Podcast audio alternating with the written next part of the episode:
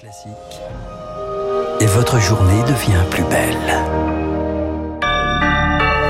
Soyez les bienvenus si vous nous rejoignez sur l'antenne de Radio Classique. Nous sommes le vendredi 14 avril et il est 7h30. La matinale de Radio Classique avec Renaud Blanc. Et le journal essentiel présenté par Charles Bonner. Bonjour Charles. Bonjour Renaud, bonjour à tous. À la une ce matin, des cortèges qui se vident. Moins de monde dans la rue et moins de grévistes, entre 380 000 et 1 million et demi de personnes. Le sentiment d'un mouvement qui dure et de syndicats qui peinent encore à attirer les foules. Preuve supplémentaire, ils n'ont pas annoncé de nouvelles dates de mobilisation. Et forcément, ils s'interrogent sur la suite Zoé Pallier. Huitième jour de grève pour Manon, elle défile avec ses collègues de l'éducation nationale dans un cortège clairsemé. Ça commence à se faire sentir. C'est des sorties en moins pour moi, des restaurants en moins. Et euh, j'ai des collègues où euh, clairement ils peuvent plus venir. On ne veut pas faire la manif de trop où il n'y aurait plus personne, confie un dirigeant syndical. Clara, elle, renonce à sacrifier de nouveaux jours de salaire. Il faut savoir s'arrêter. Je vois pas l'intérêt de continuer s'il y a moins de monde. Moi je travaille dans une crèche. Tous les jours où j'ai fait grève, la crèche n'a pas fermé c'est un peu suicidaire, quoi. Référendum d'initiative partagée, rassemblements locaux, recours au Conseil d'État, les modes d'action de l'intersyndicale vont évoluer, précise Simon Duteil, co-délégué de Solidaire. On n'est pas pour dire toutes les semaines il faut une journée de grève de mobilisation, parce que ça nous épuise aussi. Donc on va réfléchir comment on pèse sur le rapport de force. Comment garder aussi un cadre et éviter les débordements Laurent Berger, secrétaire général de la CFDT. Cette colère qu'on ressent aujourd'hui, il y a un risque qu'elle puisse prendre des formes dans des conflits sociaux, euh, d'entreprises, de secteurs professionnels, sous toutes les formes possibles. Nous, on relaie. Il faudra qu'on donne des perspectives. Avec déjà une nouvelle échéance, le 1er mai, fête du travail et jour férié, que les syndicats envisagent de transformer en nouvelle manifestation unitaire contre la réforme des retraites. Mais avant ça, ce qui peut relancer le mouvement, c'est la décision du Conseil constitutionnel. Verdict vers 18h.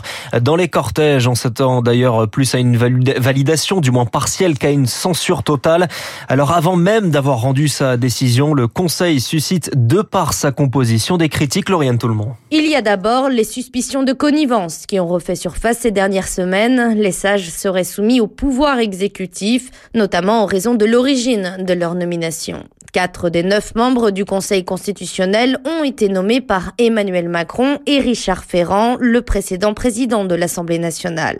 Il y a ensuite le poids politique de deux personnalités, deux anciens premiers ministres, Laurent Fabius et Alain Juppé. L'un issu de la gauche, l'autre de la droite, c'est un équilibre raisonnable, tranche un constitutionnaliste. Et à ceux qui leur voient encore l'envie de marquer l'histoire ou de faire un coup, un membre du Conseil constitutionnel sait qu'il a sa carrière derrière lui, plaide un professeur de droit public.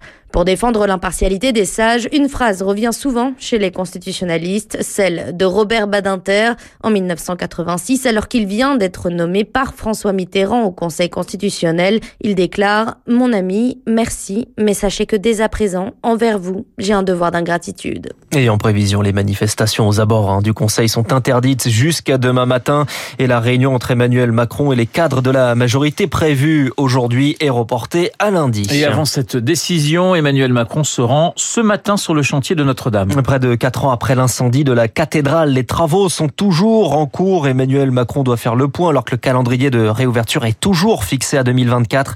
Par ailleurs, une nouvelle expertise est commandée pour déterminer l'origine des flammes. Les sols français manquent toujours d'eau. Certes, il a plu au mois de mars et en ce mois d'avril, mais pas suffisamment. Une cinquantaine de départements est en risque très fort de sécheresse estivale.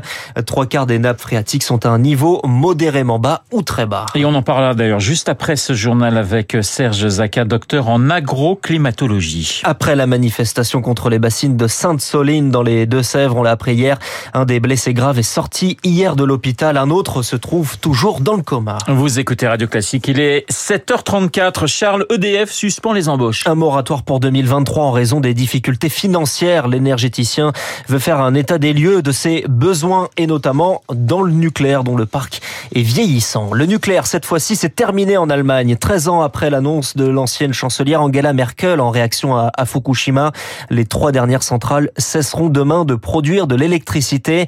Pour remplacer l'atome, il faudra 4 à 5 éoliennes installées tous les jours, selon l'actuel chancelier Olaf Scholz.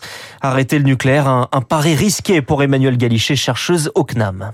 Il s'est trouvé qu'on a eu un hiver extrêmement doux. Ça a montré euh, que finalement, en faisant baisser un petit peu les consommations, en faisant un peu d'importation, on a réussi à passer les pics de consommation. C'est ça qui a fait euh, dire à l'Allemagne que finalement, il pouvait réussir à, se passer euh, des trois euh, dernières centrales. Ça ne sera pas du tout le cas si vous avez euh, l'année prochaine un hiver rude et si vous avez l'année prochaine des pays qui ne seront plus en capacité d'exporter l'électricité vers l'Allemagne. Emmanuel Galichet avec Marc Tédé. Aux États-Unis, un suspect arrêté dans l'enquête sur la fuite de documents du Pentagone. Il s'agit d'un homme de 21 ans, employé de la garde nationale aérienne. On y revient dans le journal de 8 heures de Lucille Bréau. Charles, et on change totalement de sujet. Les Français aiment lire, sauf, sauf les jeunes. Ouais, c'est ce que nous dit une étude étude publiée par le Centre national du livre. Globalement, nous, Français, sommes de bons lecteurs, mais on observe un vrai décrochage chez les 15-24 ans. Un jeune sur cinq affirme même ne pas lire du tout. C'est le reportage de Marine Salaville.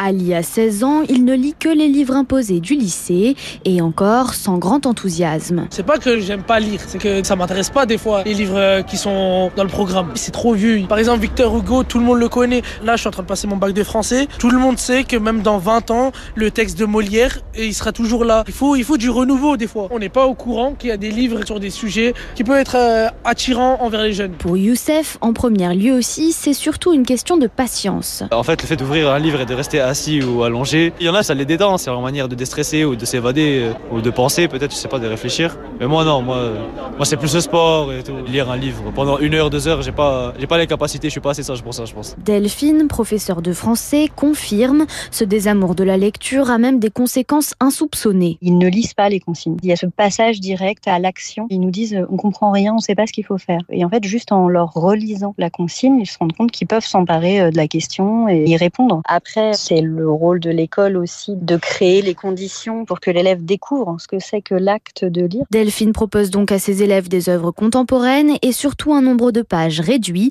pour ne pas les décourager. C'est le livre le plus lu au monde et pourtant il n'est ni moderne et le nombre de pages n'est pas réduit. On parle là de la Bible. Un nouveau chapitre a été découvert environ 1500 ans après avoir été écrit. Une des premières traductions des évangiles découvertes dans un document appartenant à la bibliothèque du Vatican. Et ce grâce à des analyses UV. Ce chapitre caché date du 6e siècle. Et puis on va terminer avec du sport. Novak Djokovic est éliminé du Master de Monte-Carlo dès les huitièmes de finale. Élimination surprise contre l'Italien Lorenzo Musetti qui affronte cet après-midi son compatriote Yannick Sinner. Dans les autres affiches, à suivre aussi Daniel Medvedev opposé au Danois Holger Rune. Le journal de 7h30 présenté par l'excellent Charles Bonner que vous retrouverez.